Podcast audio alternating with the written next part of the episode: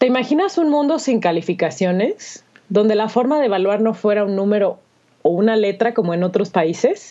¿Sería este un mundo ideal como el mundo sin abogados de los Simpson o una anarquía sin sentido? Acompáñanos el día de hoy para explorar el tema de los sistemas de evaluación. Yo soy Edgar. Yo soy Adriana. Y estamos transmitiendo desde el restaurante en el final del universo.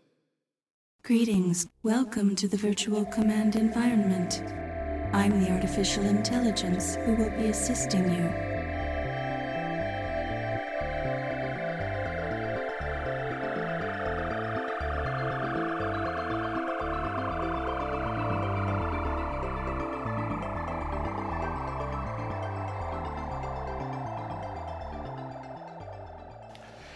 Buenos días a todos, o buenas tardes, buenas noches, buenas madrugadas, o la hora en la que nos estén escuchando. Estamos transmitiendo aquí de día en el restaurante al final del universo. Eh, ¿Cómo estás, Adriana? Muy bien, Edgar. ¿Y tú cómo estás? Bien, muy bien. también. Aquí disfrutando un rico café y un panecillo de este lado de la, de la galaxia. Qué bien, qué bien. Eh, pues ya listos para empezar, ¿no? Sí, hoy vamos a tratar el, el tema de las evaluaciones, las calificaciones tan queridas por nosotros, tan temidas por nuestros alumnos. Y pues este, va- eh, comencemos pues diciendo, ¿qué es eso de, de eva- de evaluar? ¿Qué son las evaluaciones? Bueno, te voy a contar que eh, según la doctora Caterina Gallardo, que es investigadora del Tecnológico de Monterrey, eh, la evaluación del aprendizaje se concibe como uno de los procesos fundamentales en la formación, la cual enriquece el quehacer a sus actores debido a la colección y análisis de la información que permite tomar decisiones para la mejora continua. Es decir, la evaluación es un proceso para obtener información para mejorar.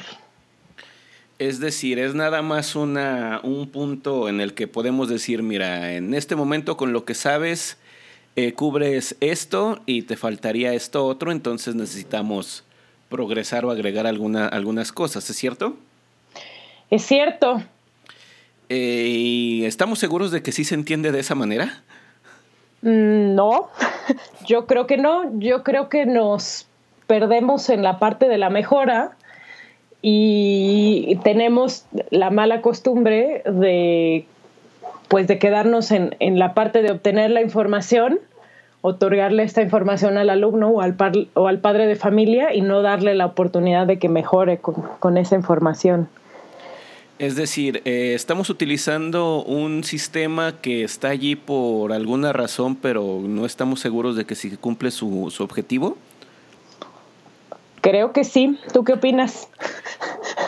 Pues este me surgen al- algunas preguntas, digo, si no está funcionando, ¿por qué lo seguimos utilizando? O si no estamos seguros de que está funcionando, ¿por qué mm, prevalece o por qué, digo, estaba leyendo por aquí que los sistemas de evaluación que conocemos, es decir, donde hay una nota o hay una un- una palabra, una letra, un número, existen desde 1785, que se usó por primera vez en la Universidad de Yale, le hace Yale, por el presidente de la, de la universidad, donde para 58 graduados, 58 seniors, registró en su diario que 20 eran optimi, 16 eran se- second optimi, dos eran inf- eh, boni, es decir, inferiores, y a 10 no le, no le gustó, les puso la nota más, más baja. Y que realmente el sistema numérico que estamos, que conocemos actualmente fue desarrollado por un señor llamado William Farish y lo implementó por primera vez en 1792 en la Universidad de Cambridge. Es decir, es algo que tiene eh, más de 200 años con, con nosotros y ha prevalec- prevalecido, creo que con muy pocos cambios desde, desde entonces. Es decir, donde hay una forma en que lo que se desarrolla a lo largo de un tiempo termina evaluándose y estableciéndose con un registro numérico o una marca que um, eh, utilizo esa palabra porque pues realmente parece que es lo que acaba haciendo con el estudiante, marcándolo de alguna manera. ¿Tú qué crees de eso? Eh, sí, yo creo que, que es una marca, una etiqueta y muchas veces un castigo. Eh, a veces usamos las calificaciones, los profesores, y también me, me declaro culpable de esto, de, de, poner la calificación como, como el castigo, ¿no? Como, como la marca de, como la, la A de la, de la letra escarlata, ¿no? Te voy a poner un cero. Sigues haciendo eso, te voy a poner cero en la actividad. O, ah, o también que se utiliza, si no tienes buenas calificaciones, no vas a hacer nada en la vida y... O, hay una caricatura por allí que hubo un tiempo circulando en las redes, probablemente la viste, de una, de una mamá, bueno, dos mamás que están paradas en una parada de autobús en, en la calle y una persona, un barrendero está frente a ellos y una le dice a la a, su, hija, si no sacas buenas calificaciones o si no eres bueno en la escuela vas a terminar como él. Y luego la otra eh, hace algo parecido y le dice, si sacas buenas calificaciones puedes hacer algo Mm, bueno o un mundo mejor para, para, él, señalando al, al, al, barrendero. Ah, claro, sí, sí, la vi. Es decir, este, sí las calificaciones acaban siendo, bueno, se están tomando como una forma de, de control, no sé si, si estés de acuerdo conmigo. Sí, de condicionamiento, ¿no? Como, como, el, como el perrito de Pavlov. Como el perrito de Pavlov, justamente. sí más, este, más orientado a la, a la recompensa o ya esperando la recompensa sin entender claramente por qué se la están dando o qué es lo que, lo que involucra realmente que, que obtenga esa, esa, esa, recompensa. Sí, eh, de hecho, pues he tenido alumnos que, que tienen una especie de obsesión con la calificación a tal grado que, que siento que el aprender algo o obtener algo útil para la vida de, la clase que, están recibiendo se vuelve como, como un segundo plano, ¿no? Lo importante aquí es la calificación. Y entonces están ahí regateando los puntos como, como si, no sé, como si, como si fueran a obtener un premio, no sé llegan contigo y te dicen, este, ¿y cuántos puntos vale la tarea 1 y la tarea 2 y la tarea 3 y el examen y empiezan a hacer sus cálculos así? Pero no te preguntan nada de, del contenido de la materia como tal, ¿no? Quieren la calificación. Sí, un, ahora en el, en el grupo que, en el que me encuentro dando clases desde hace pues ya año y medio, eh, mis compañeros le, le llaman a esa práctica hacer ingeniería de puntos es decir, eh, calcular de antemano, de anticipo, qué es lo mínimo necesario que ellos necesitan hacer para pasar la materia eh, antes de poner por, por delante la, la, el aprendizaje que se van a, a, llevar de allí. Que pues para nosotros es bastante desconcertante eso, porque cuando asignamos una nota, digo, todavía en el sistema en el que estamos tenemos que asignar notas y reportar notas numéricas, cuando lo hacemos, llegan a reclamarnos y a buscar una, mm, yo lo considero una cuestión muy absurda de decirme eh, si la coma iba en un lugar equivocado, si yo dije tal palabra y lo expresó así en el, eh, en el examen, ¿por qué eso le bajó puntos y por qué no se los otorgo ya para que con eso suba su, su, su calificación? Y suelen ser debates largos, eh, debates o discusiones bastante largas y tediosas de cosas que particularmente considero sin sentido. No sé cómo te ha ido estas últimas dos semanas ya con los finales. Ah, pues mira, ahorita con los finales no tuve tantos problemas porque como que ya sabía las reglas del juego y tengo, tengo como una plataforma ahí donde creada por mí en Google nada, nada sofisticado, eh, para estar reportando cómo van en sus calificaciones. Más bien fue al principio cuando todavía no sabían muy bien mi manera de evaluar, que tuve una alumna en particular que estaba, estaba buscando que le dieran beca. No, no, le, di no le dieron beca al, al principio del, del semestre Entonces quería como, como tener 100 limpio para que le dieran la beca. Y, o sea, esto es una tragedia, ¿no? Porque, porque lo que buscaba era el 100 para poder ayudar a su familia. el, el 100 para ayudar a, su familia y al final, ¿qué nota obtuvo? 100, o sea, era una muy buena estudiante. era una muy buena estudiante, en, verdad hizo muy buenos trabajos, o sea, no, no buenos trabajos de, de dientes para afuera, o sea, en verdad hacía reflexiones buenas. Yo, bueno, eh, como dijimos en el, en el episodio anterior, yo, yo doy clases de redacción o algo similar. Y, y este, y o sea, muy buena ortografía, muy buena redacción, muy buenos análisis, buena para argumentar. O sea, lo hacía bien al punto en que le tuve que decir, ya lo tienes, ya no, no necesitas hacer nada más, eres muy buena estudiante. O sea, la parte, la parte de, de, obtener la buena calificación ya la tienes tú. Lo único que tienes que hacer es seguir cumpliendo con lo que voy pidiendo y, lo vas, y lo vas a tener porque lo haces bien, porque eres muy buena. Y se calmó y ya dejó de preguntarme cosas, pero era también una cuestión de, bueno, en el sistema donde trabajamos tenemos que pasar lista. ¿no? Sí. Y yo, hay un momento en el semestre en que ya sé los nombres de todos, entonces ya no paso lista en voz alta, los veo. Y como no escuchaba su nombre, todos los días se acercaba al escritorio a decirme, sí me puso asistencia, ¿verdad? o sea, eh, una, una ansiedad. Sí.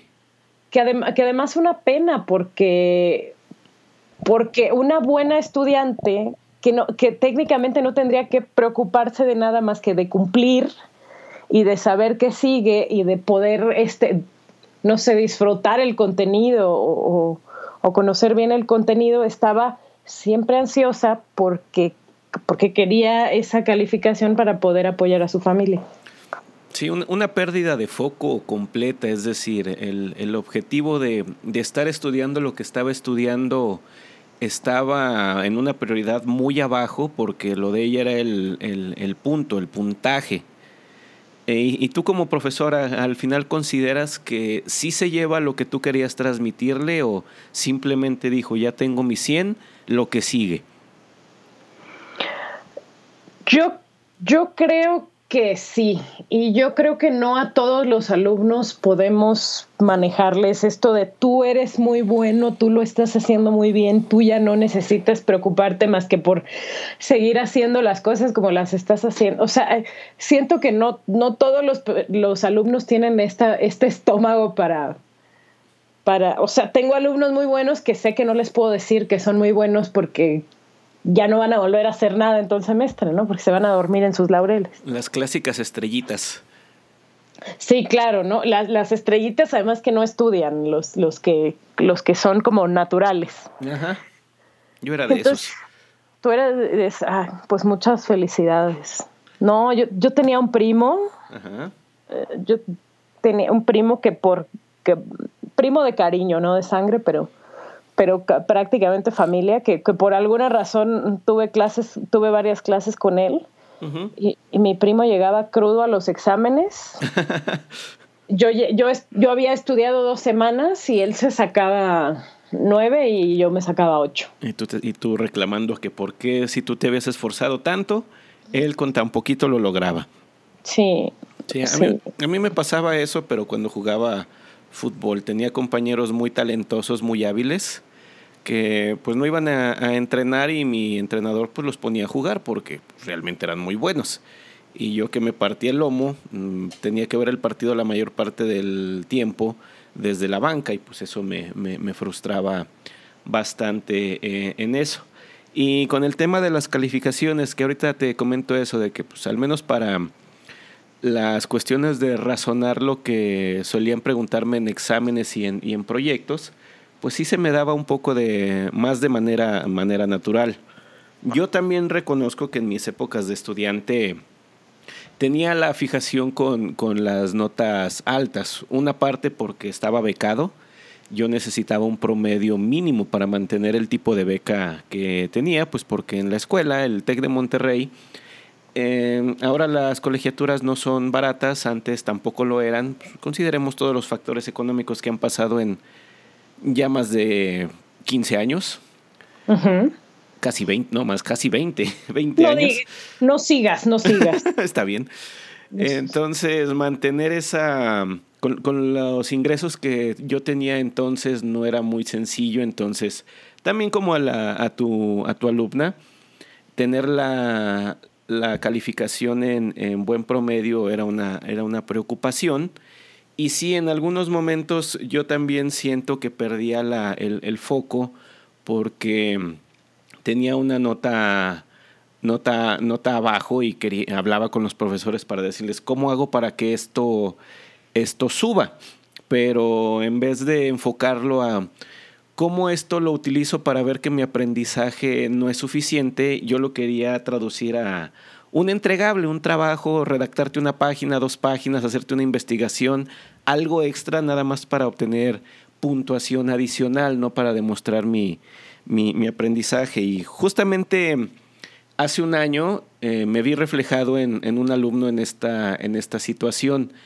Él era un, un perfeccionista nato, de esos de que eh, le digo, mira, es que si yo te dejo de tarea arrugar una hoja, tú en vez de tomar la hoja y hacer la bolita y, y ex extenderla nuevamente, tú haces todo un procedimiento matemático, utilizas reglas, compases, transportadores y todos los elementos para hacer el arrugado perfecto.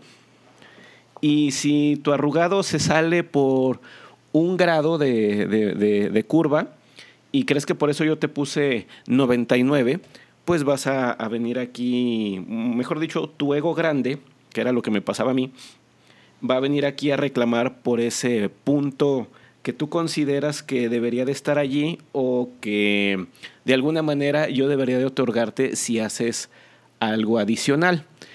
Eh, y te digo que me vi reflejado en él porque eh, la calificación alta es realmente la forma en que él buscaba resaltar. Era su... No, no tenía otra, otra actividad más que, que estudiar, es decir, no estaba en grupos estudiantiles, no practicaba música, no estaba en equipos deportivos. No, entonces, qué, qué tristeza. Entonces su manera de, de, resaltar era de que, bueno, yo necesito tener las calificaciones más, más, más altas. Y, y si era una persecución constante de su parte hacia todos los profesores cuando no obtenía el 100.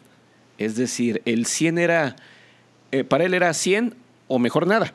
Y pues cuando no lo obtenía sí era una persecución y muchas veces nosotros los profesores acabamos como eh, tontos o o, o alguna cuestión porque pues, no, intransigentes. Ajá, porque no lo evaluamos este, acertadamente como él consideraba que, que, tenía o lo que nosotros debimos de haberle puesto de acuerdo a su, a su trabajo. Entonces, esto del sistema de evaluación, de ponerlo numérico, pues nos ha metido en problemas a nosotros y creo que también a, a, muchos alumnos los aísla de la, de la oportunidad que ¿Qué es la escuela? Es decir, desarrollar una serie de, de habilidades, principalmente la de aprender a aprender, o de, de, cómo de una, de una experiencia tú puedes obtener tu propio conocimiento, no solamente la nota.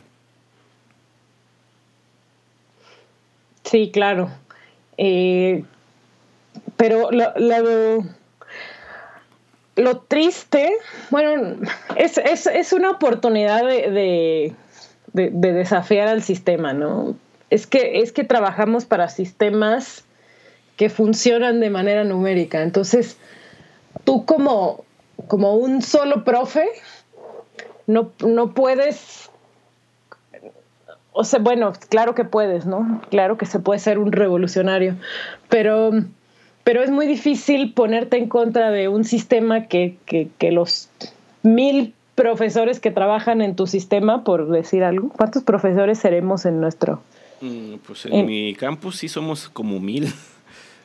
Nada más. Sí, no, en el mío no tengo idea. Muchos. Y a, y a, nivel sistema, pues peor, ¿no? Sí, es muchísima la gente que está involucrada en esto. No, y, y te vas, y no somos, no somos el único sistema que funciona con, con estos números, ¿no? El caso es que eh, uno es un uno es una hormiguita en un, en un bosque de una hormiguita en un bosque. Bueno, no, pésima, pésima analogía, ¿no? Uno es una gota en un mar de profesores que evalúan así. Así es. Y pues bueno. Entonces hay que darle la vuelta, ¿no? Perdón por interrumpirte. Hay que, hay que darle la vuelta a, a esto y tratar de en, en, el, en el mismo sistema crear formas más eficientes de evaluar hasta que podamos cambiar el sistema por completo, ¿no? Empezar a empujar. Exactamente, es decir, este, ya ahora que conocemos la, la situación y varios de nuestros compañeros y también alumnos eh, estarán de acuerdo en que la situación de las calificaciones pues tiene sus, sus asegúnes, tiene sus, sus problemáticas, entonces ver de qué manera se puede actuar todavía dentro del, sistema, al mismo tiempo buscando cambiarlo. Mm, creo que estamos de acuerdo, tanto tú como yo, de que al menos la, forma de evaluar numéricamente se puede cambiar o se debe de redirigir a otra, a otra forma para que volvamos a lo que, al, al origen, a lo que es nuestro trabajo. Eh, que se logre un aprendizaje, no solamente una, nota. Y pues me gustaría que pasáramos a continuación a ver de qué manera podemos este, ir eh, o, eh, qué, qué, hemos hecho, qué se puede hacer para que el número, aunque lo tengamos que reportar todavía, no sea tan importante como lo de lo, lo que es ahora.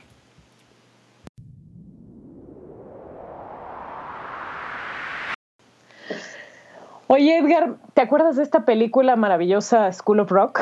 Claro que me acuerdo, una de las películas, una de mis películas favoritas del mundo mundial. No pregunten. No, sí pregunto. claro que pregunto. ¿Por qué es una de tus películas favoritas? Pues como les dije en el intro, viendo a Jack Black ahí, yo sé que mucha gente no le agrada a Jack Black, pero básicamente él es mi rol de, maestro, porque al menos en el tema que él maneja, lo sabe muy bien. De hecho, una vez viendo la película con unos amigos, pausamos la escena donde está explicando el árbol genealógico del rock. Lo analizamos al detalle y está muy bien hecho, es decir, sí sabe de lo que está, de lo que está hablando. Y pues realmente pues se ve que inspiró a, yo sé que es porque así dice el guion, pero estoy seguro de que si ese proyecto fuese, fuese real, los alumnos hubiesen visto involucrados de esa manera.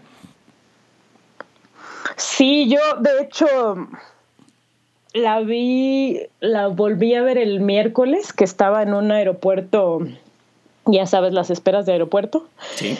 Eh, estaba en, una, estaba en un aeropuerto y me puse a verla. Y y qué buena es, que, bueno, es una comedia ligera, babosa, ¿no? Sí. tiene, tiene, tiene, tiene algunos elementos de de, cosas que no podrían pasar. O sea, yo estaba preguntándome cómo, cómo, cómo se puede suplantar la identidad de alguien durante tanto tiempo sin presentar una identificación. Y... Sin ningún papel, ¿verdad? Ajá, sí, sí, vamos a meterte de profesor tutor a, digo, de profesor sustituto a a una, a, una escuela privada de, mucho prestigio y no te vamos a pedir absolutamente nada que compruebe quién eres. Está como... solamente confío en que dijiste que eras tú. Ah, ya te presentaste si eres tú. Exactamente, ¿no? Eh, todo, toda esa parte es un eh, es, es, como difícil de creer.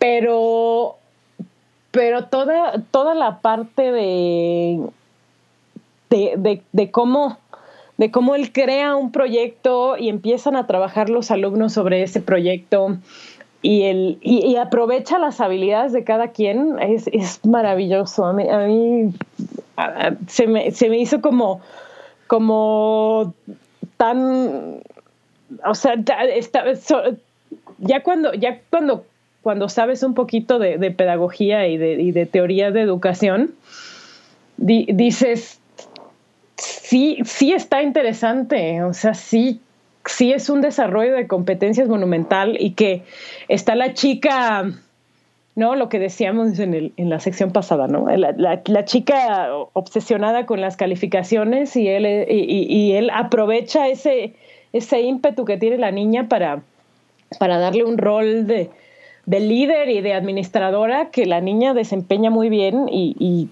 lo aprovecha, ¿no? la manager. Bueno, recuerda que primero le da el rol de groupie y luego ella hace su investigación y dice, no, pues ya investigué lo que es eso y pues no creo que eso sea lo que yo pueda hacer.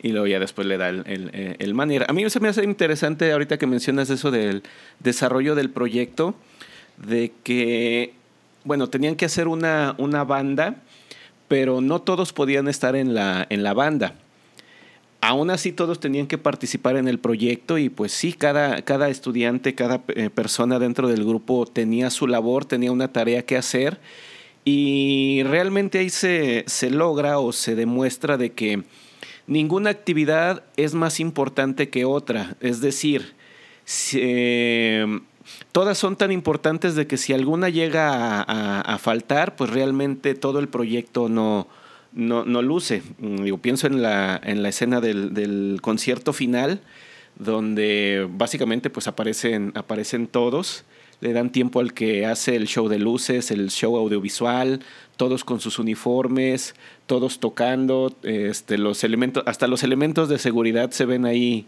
eh, de manera importante, eh, es decir, eh, realmente todos participaron, todo, todos hicieron bien su, su labor y desarrollaron desarrollaron cosas que eh, al final no recuerdo que hayan hablado de alguna calificación.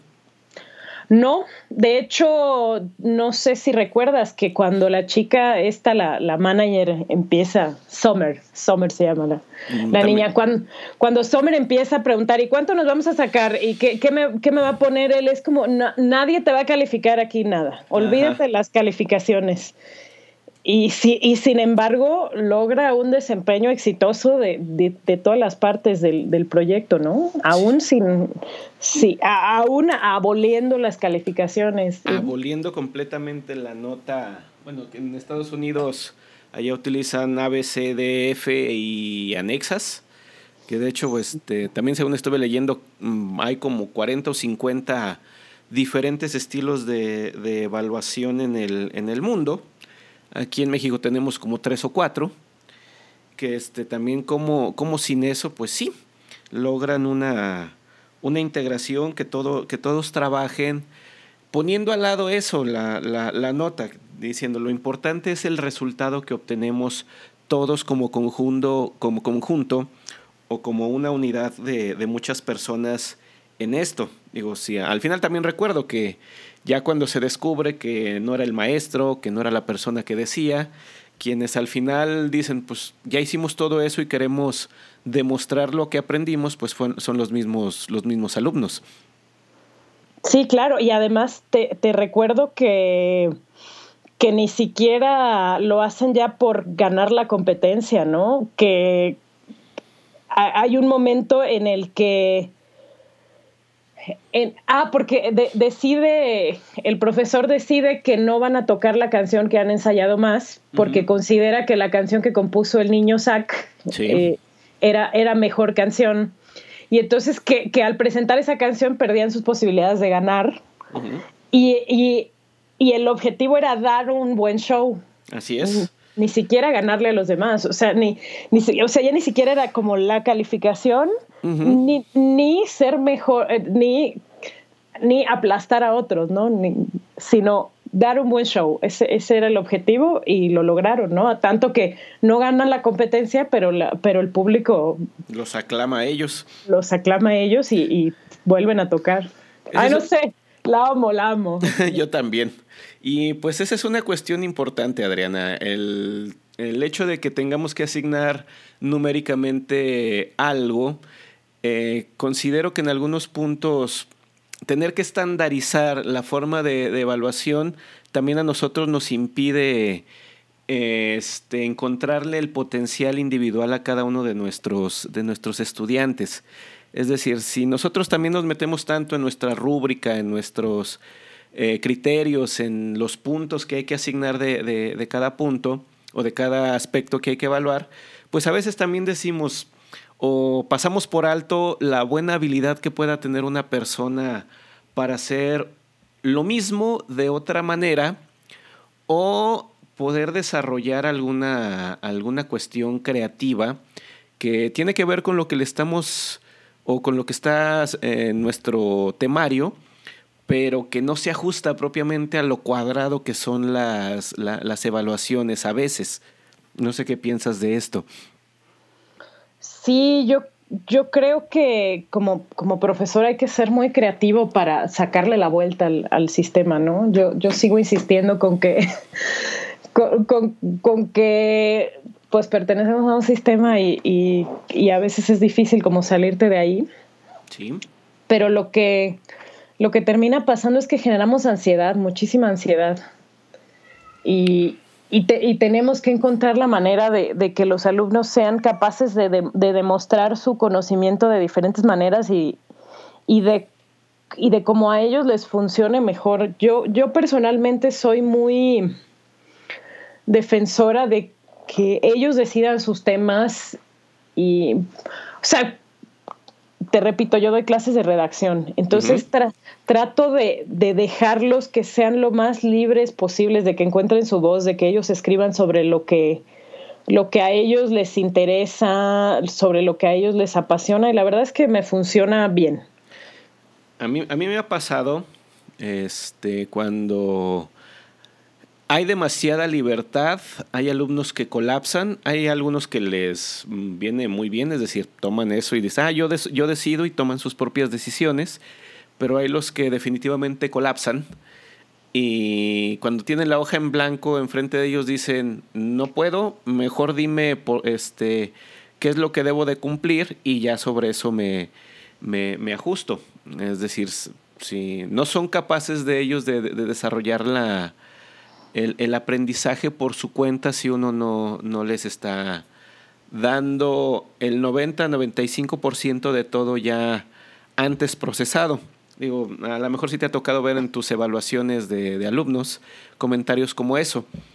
Eh, no enseñaba, yo tenía que investigar todo, no sé para qué está aquí, este, este, la mayoría de las clases lo tenía que hacer yo por mi cuenta, etcétera, etcétera.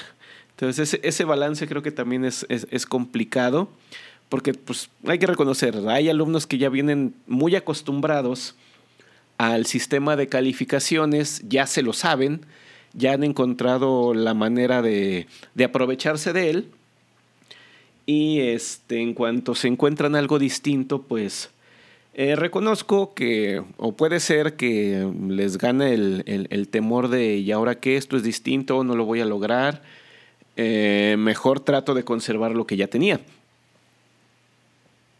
Sí, claro. Y es resistencia al cambio, 100%, ¿no? Eh, el, el, tener una clase más libre donde, donde ellos tengan que tomar decisiones y donde uno, le, donde uno les diga lo importante es el resultado y tú puedes llegar a ese resultado como tú quieras.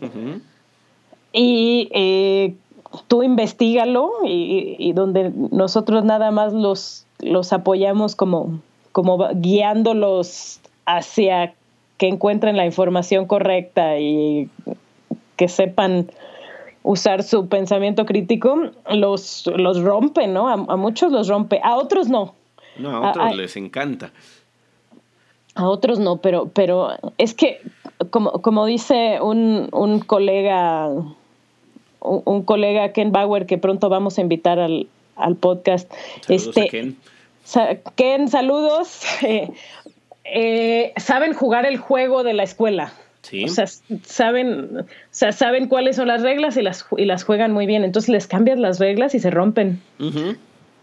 Sí, en, este semestre a mí me tocó una, una materia que es muy técnica y también es, es conocida como una de las más difíciles de la, de la carrera. Yo cuando la estudié mm, sí, sí lo fue porque básicamente de ahí se filtraban los que íbamos a seguir en la carrera y los que se iban a cambiar de, de, ella y así fue.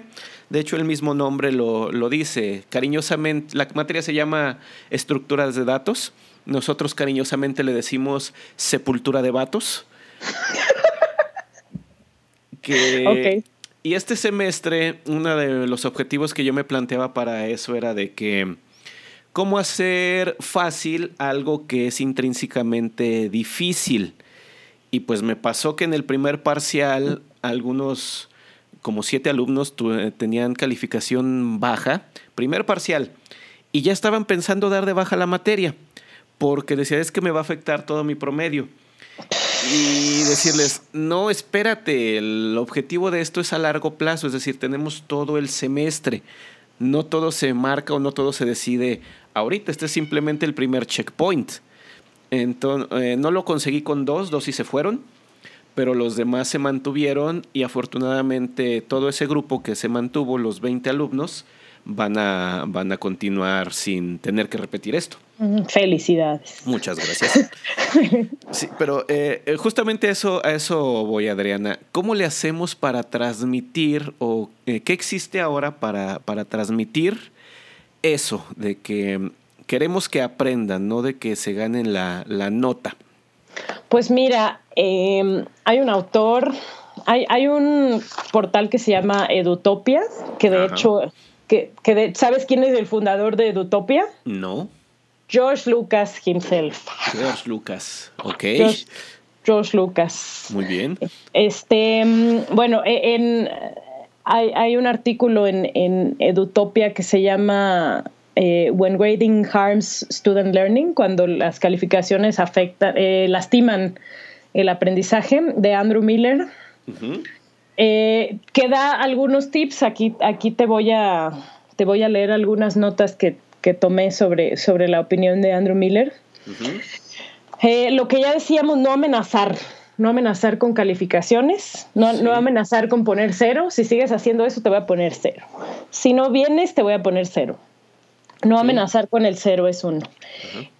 Eh, no, no, no evaluar la práctica, eso también me pareció muy interesante.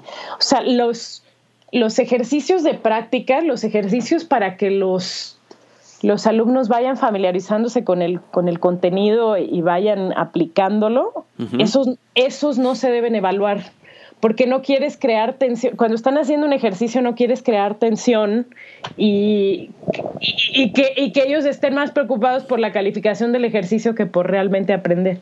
entonces, entonces los ejercicios de práctica no se deben evaluar de ninguna manera. Deben ser para, pues para que practiquen y se equivoquen y, estén listos para, para cuando sí haya que, que, evaluar. Te voy a interrumpir un poquito ahorita que mencionas eso a mí me ha, me ha costado mucho trabajo lograr que, los alumnos hagan eso, este, equivocarse. Mm, eh, muchas veces lo ven como, algo, algo malo, es decir, buscan la perfección a la primera, lo cual pues sabemos tú y yo que pues nadie es experto a la primera. Yo se los expreso de esa, de esa manera. Nadie es experto a la primera y a veces ni a la segunda y a veces ni a la tercera. Entonces, decirles, es que lo tienes que hacer varias veces para que esto se, se aprenda. Y el argumento que me, con el que me replican inmediatamente eso es, no, es que luego mi promedio se ve afectado. O sea, si no me sale bien, mi promedio baja. Le digo, bueno, pero tu promedio no se compone de una cosa y ya tenemos que irlo, irlo, irlo construyendo. Y sí, de que, que se, eh, se, arriesguen a regarla es una cuestión complicada. No sé cómo tú lidias con eso. Sí, sí, también eh, eh, tengo ese problema, pero yo como, como lidio con eso es con el trabajo personalizado. a veces, por cuestiones de, de, espacio, nos ponen grupos de de 35 personas, una cosa así, y es muy difícil, pero pues les aviso. El día de hoy voy a estar pasando de lugar en lugar revisando lo que están haciendo y cómo están escribiendo y dándoles retroalimentación cara a cara. Este voy a revisar lo que van escribiendo, les voy a revisar su ortografía, su redacción. Eh, se van a aburrir, se van a, aburrir un rato, traten de ir avanzando. Claro que unos avanzan y otros se ponen a jugar este League of Legends ahí en el salón. Eso, eso no, no lo puedo controlar, pero esos cinco minutitos que puedo sentarme, revisar su avance, decirles eh, aquí vas bien, aquí no, y dejarles, y, dejarles ya la, idea clara personalmente de, cómo expresar una idea o algo así, es, lo que más me ayuda a, reducirles esa tensión, ¿no? A, el, el, cuando termina esa pequeña entrevista, decirles, sí, vas muy bien, síguele así, o sea, ya tienes la idea, ya puedes continuar, es, eso es lo que más me ayuda para, para calmarlos, ¿no? Desgraciadamente, ojalá tuviéramos grupos de, siete alumnos y, pudiéramos tener todas las clases así, pero, pero ni modo, o sea, hay que, hay que trabajar con lo que uno tiene y, y, aunque se pierda tiempo, ¿no? Este, estar con ellos y con ellos para, para que escuchen el vas bien así, ya lo tienes, ¿no? Que te tardas más con unos y menos con otros, pero el, pero, pero el que escuchen de ti, el ya, ya por, por ahí sí es, eso es lo que más me ayuda. Una de las cosas que yo he estado aplicando, sobre todo, bueno, mi área es más técnica, es decir, aquí sí, sí se trata mucho de que sepan hacer y desarrollarlo sobre alguna herramienta o una práctica en específica es permitirles eso, de que ya me entregaste la, el trabajo una vez, lo evalúo, te doy tu retroalimentación. Y como en los videojuegos, eh, yo utilizo mucho esa analogía, de decirles, cuando estás en un videojuego nuevo, pues no te haces experto en todos los mundos a la primera. Lo que acabas haciendo es aprendiendo cómo te fue de, de una manera y lo repites. Les digo, como en el videojuego tú sí te atreves a repetir un, mundo o un, nivel sin frustrarte, sin sentirte que no vales nada, y acá no. Entonces yo abro esa posibilidad. Yo sé que es más chamba para mí, pero mi objetivo es ese, decirle, bueno, ya la regaste en esto, que aprendiste. Ahora, vuélvelo a hacer e integra esto que acabas de aprender para que te este, desarrolles esa habilidad. Y si no la has desarrollado, te voy a permitir hacerlo una tercera, una cuarta o una quinta vez o las que sean necesarias para que tú tengas ese conocimiento desarrollado. Lo que me lleva al siguiente punto de, esta lista de Andrew Miller, que está muy relacionada con esto que estás diciendo. Andrew Miller propone no castigar el trabajo entregado tardío. Esto, la verdad es que todos bueno, no, no sé, no sé, los profes, los profes estos que dan conferencias que son, que son súper super zen y, están dispuestos a, perder el control completamente de lo que están haciendo sus alumnos. Este, yo, yo soy, yo, yo sí tengo deadlines y sí me, declaro culpable de haber castigado las entregas tarde. Andrew Miller dice: no debemos bajar puntos por las entregas tardías. ¿Qué se escuchó? Sigue, sigue. No, no, debemos bajar puntos por las entregas tardías. Debemos enseñarles las consecuencias del trabajo tardío. Eh, o sea, es como, me dice, ¿lo puedo entregar la semana que entra? Sí, pero sobre 70. Sí, pero bueno, esas son mis respuestas, ¿no? Soy, soy lo peor. lo que dice él es, si tú entregas tarde, hay consecuencias de entregar el trabajo tarde. Eh, si, si, tú, si tú eres un freelancer que trabaja bajo proyecto para un cliente, claro, claro que le puedes pedir al cliente una prórroga, pero, pero, ese, pero esa entrega tardía a ti te va a traer consecuencias como, como proveedor de un servicio. Entonces, es, dice este hombre que debemos, que debemos más bien enseñarles las consecuencias del trabajo tardío más que, más que, que, castigarlos con puntos, porque vuelves, vuelves a lo mismo, ¿no? Los, los, las calificaciones no, no, deben ser un castigo, deben ser un reflejo de, del aprendizaje.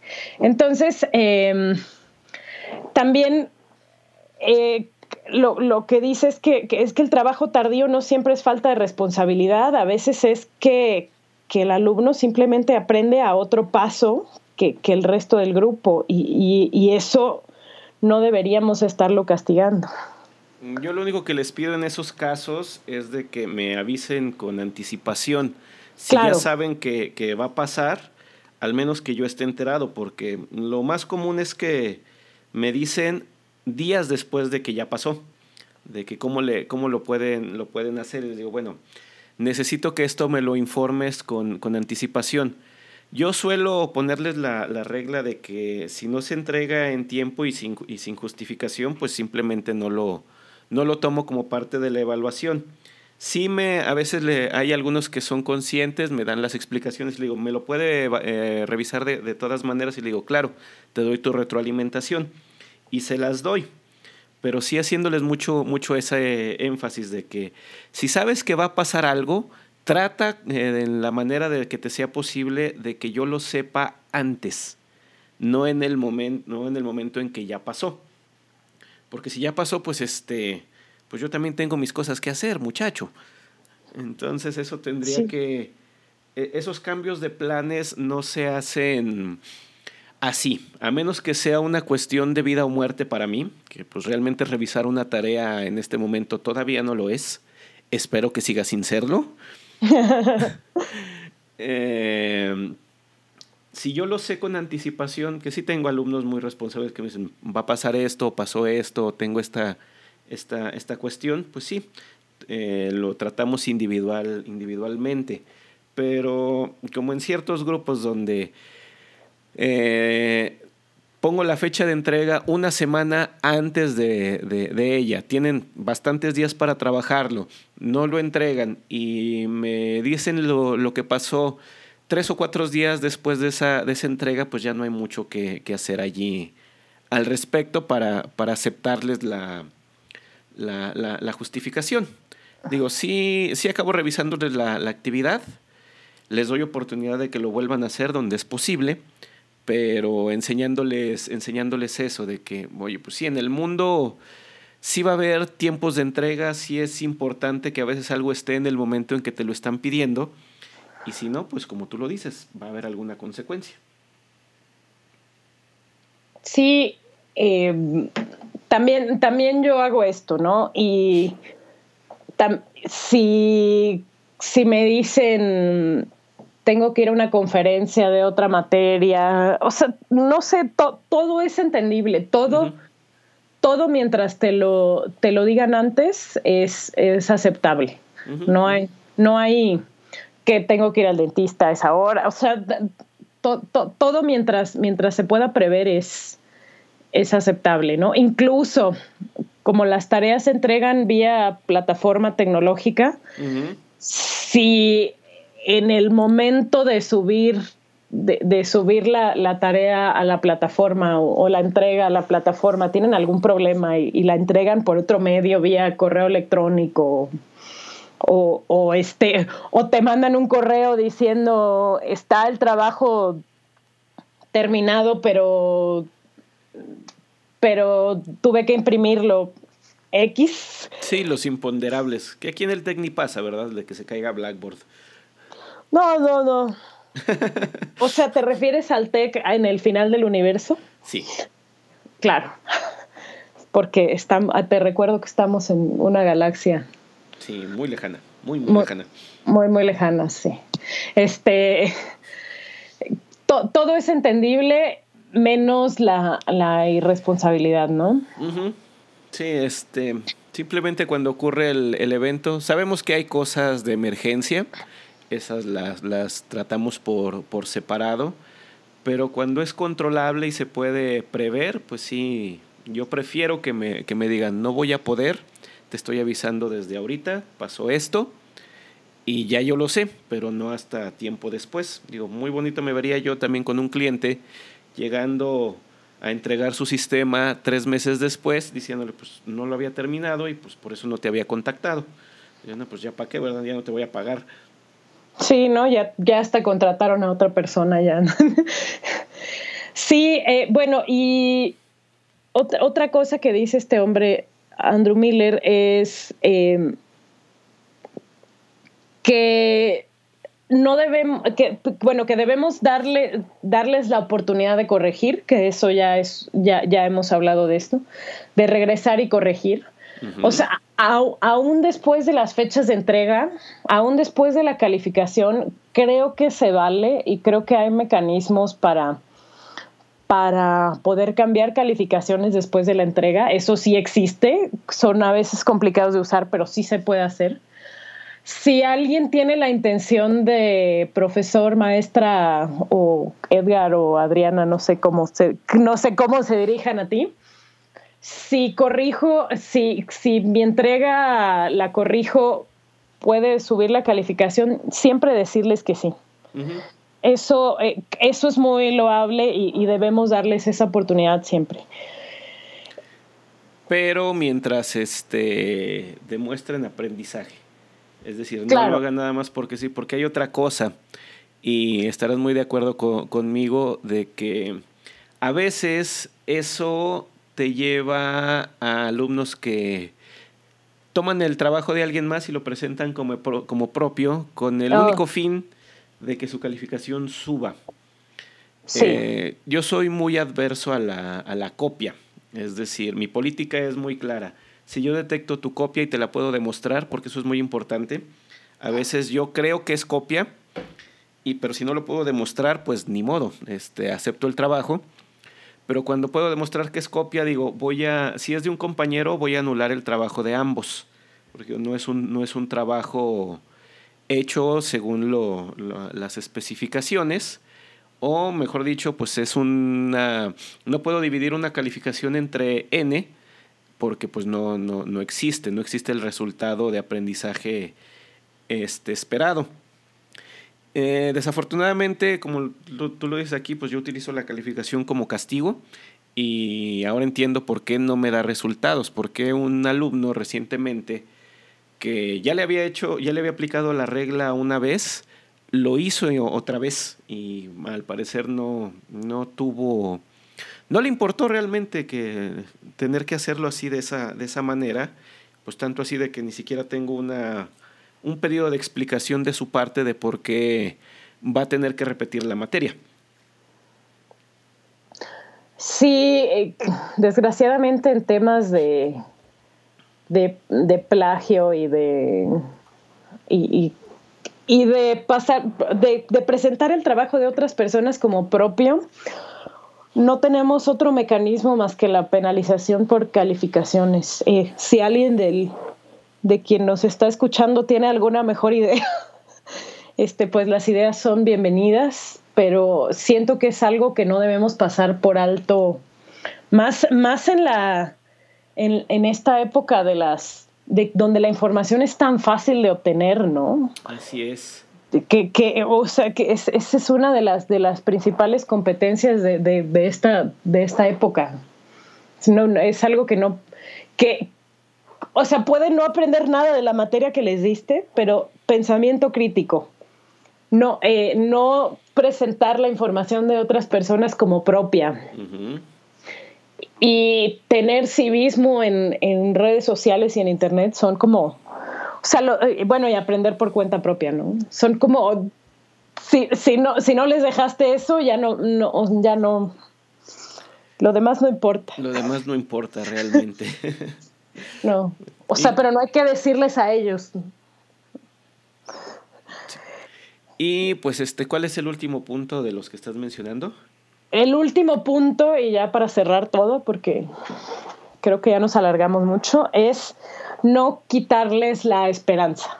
Ese es el último punto de Andrew Miller. No debemos quitarles la esperanza. Deben saber que, siempre lo pueden hacer mejor, ¿no? Que la calificación, que una mala calificación no implique que se sientan como que ya, como que ya no hay nada que hacer. No hay esperanza, no puedo hacer más. Eh, creo que esto tiene que ver con algo que, hemos mencionado también, eh, evaluación formativa y evaluación sumativa. Es decir, eh, que no haya nada más un momento de, de, evaluar, porque creo que sí la, la idea, al menos me pasa en, en, en, algunas materias, de que piensan en el examen y piensan en, el, piensan en los exámenes parciales y piensan en los exámenes finales como la única oportunidad que tienen para, que, para pasar ya ni siquiera para aprender, sino para, para, para pasar. Eh, eso a algunos de mis alumnos los ha motivado mucho a copiar. Eh, me entregan exámenes copiados, ni siquiera interpretados. Es una copia vil y, descarada que yo digo, bueno, este, ¿qué es lo que quiere demostrar él, él, aquí con esto? Yo trato de filosofarlo mucho y de reflexionar y decir, a ver, ¿qué me quiere decir? ¿Que conmigo no aprendió o que de plano le vale? Sí, que lo que quiere es pasar, ¿no? que lo que... ¿De, de, qué otra forma podemos dar evaluación constante y no limitarlo solo a una, a una cosa? Sí, esa, bueno, eh, el, el concepto de evaluación formativa y sumativa es, eh, evaluación sumativa es aquella que toma una fotografía del, del, estado de un grupo o de un estudiante y, y la presenta como, como, información numérica para tomar decisiones. Y la evaluación formativa es la evaluación constante que se realiza eh, para ir, ir, dando seguimiento al progreso de, de la, del, del, estudiante o del grupo. Entonces, el, el problema que tenemos es que, eh, es que el único concepto de, de, educación que tenemos, de evaluación, perdón, que tenemos es el de la evaluación sumativa. Entonces, nada, nada, entonces tomamos una foto y, y, la entregamos y decimos, ten, aquí está tu foto, saliste horrible, este, te salió papada y cerraste un ojo y pues ya. ya no hay nada que hacer. Oye, ¿me puedo tomar otra foto? No, esa es tu foto. Le vamos a mandar esta foto a tus papás. Esta es la que van a ver, así es. Sí, y esa vamos a poner en tu certificado. Y al final, y al final muchos sí acaban preparándose para pasar un examen. Los, los que se queman las pestañas una noche antes para memorizar todo. Pero bueno, yo he pasado mucho, sí hago exámenes mm, rápidos y cortos de de memoria para ver si se aprenden algunos conceptos, pero generalmente mis exámenes finales donde aplico tiene que ver con, práctica, es decir, no, no es de cuál es la definición de algoritmo, eso, eso no viene, sino de a ver, está este problema, ¿cómo lo resuelves? Y ese es donde, pues desafortunadamente muchos acaban copiando la solución de un compañero, no tratando de desarrollar la propia. Sí, sí, sí, sí. O sea, se arreglan para la foto. Se arreglan para la foto, exactamente. Se arreglan para la foto, ¿no? ¿Sabes lo que es el contour en, maquillaje de, mujeres? No. Bueno, también hay algunos hombres que lo hacen.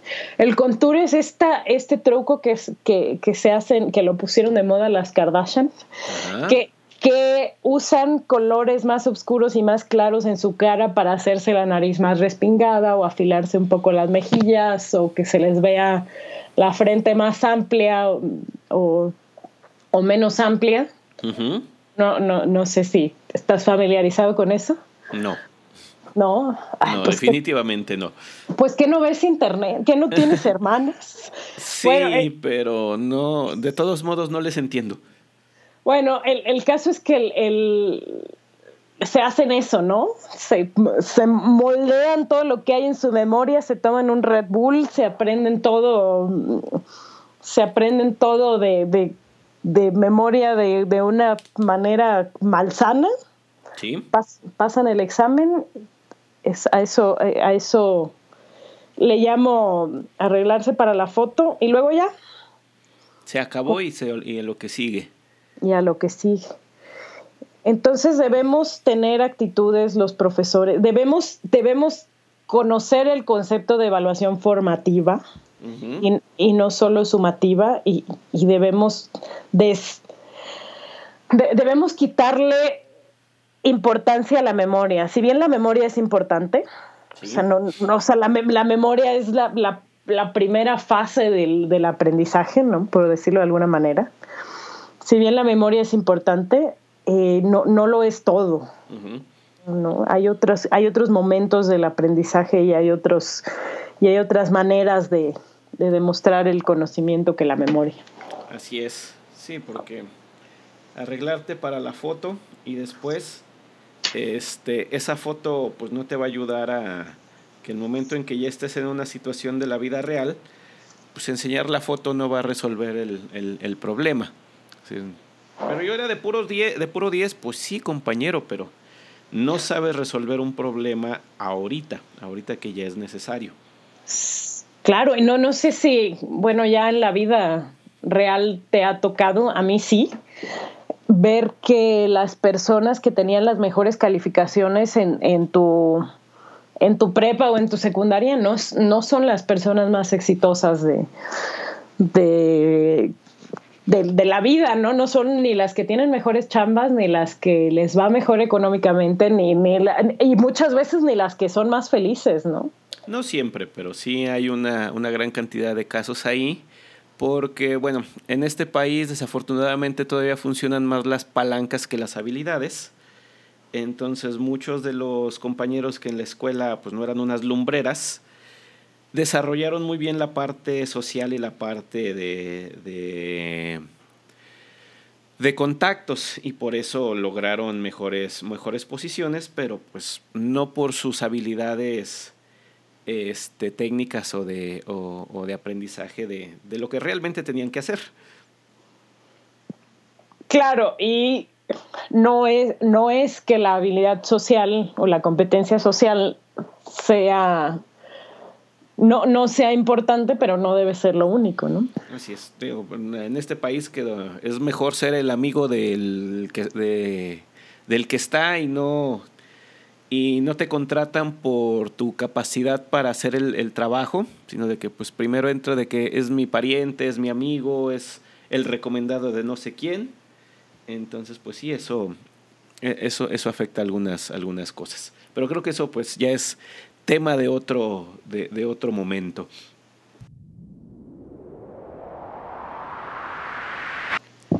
¿Y qué mensajes nos llevamos como conclusión el día de hoy, Adriana?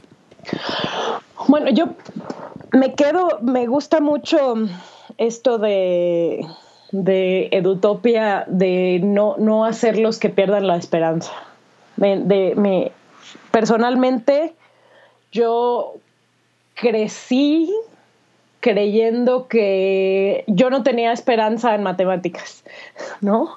Eh, yo, soy, yo, yo soy humanista y tal vez me hice humanista porque, porque creí que, que yo no, que no tenía remedio para, para las matemáticas. Entonces, si me hubiera topado con, con profesores y, con gente a mi alrededor que, me, que me estuviera que me estuviera diciendo que, había esperanza para mí, a lo mejor mi, enfoque, tal vez hubiera sido humanista también, pero no, pero no, pero no me hubiera rendido por ahí, ¿no? Entonces, para, para mí esto es lo más importante, ¿no? O sea, evalúes como evalúes, que tu evaluación no, los, no haga a, los alumnos perder la esperanza. Este es, decir, que recuerden que es un proceso eh, constante y con tiempo, no una oportunidad y, ya. Claro. ¿Tú con qué nos dejas, Edgar? Pues eh, yo con que nuestra labor como, como docentes es pues eso mismo, llevarlos hacia el objetivo del aprendizaje más allá de la, calificación, de que tenemos que hacerlo por, sistema, pero que encontremos la manera de que nuestros alumnos reenfoquen el, objetivo, eh, aprender antes de la, la, calificación y pues tener mucha paciencia con ellos, tener mucho acercamiento y que aunque existe, decirles, mira, es nada más un, un indicador como el de la temperatura que dice hace mucho calor, eso significa que tengo que tomar una decisión. Es decir, no ponerme un suéter de lana porque me voy a deshidratar. Cosas como eso. Y pues este, creo que eso sería todo por el, por el día de hoy. Yo tengo que tomar mi TARDIS para hacer un, un viaje en el espacio-tiempo, que pues el día de hoy me toca uno bastante largo, hay que rescatar bastantes mundos. ¿Qué es lo que tienes que hacer el día de hoy, Adriana? Eh, pues no sé, eh, suena más interesante lo que vas a hacer tú. ¿Me, invitas a tu tardis? Sí, entonces este, acompáñame y vámonos en el espacio-tiempo. Y pues nos volvemos a ver aquí en, dentro de 15 días, en lunes. Recuerden que pues ya tenemos café y acaban de llegar los, los panquecitos aquí en el, en el restaurante en el final del universo. Hasta luego. Hasta pronto y gracias por el pescado.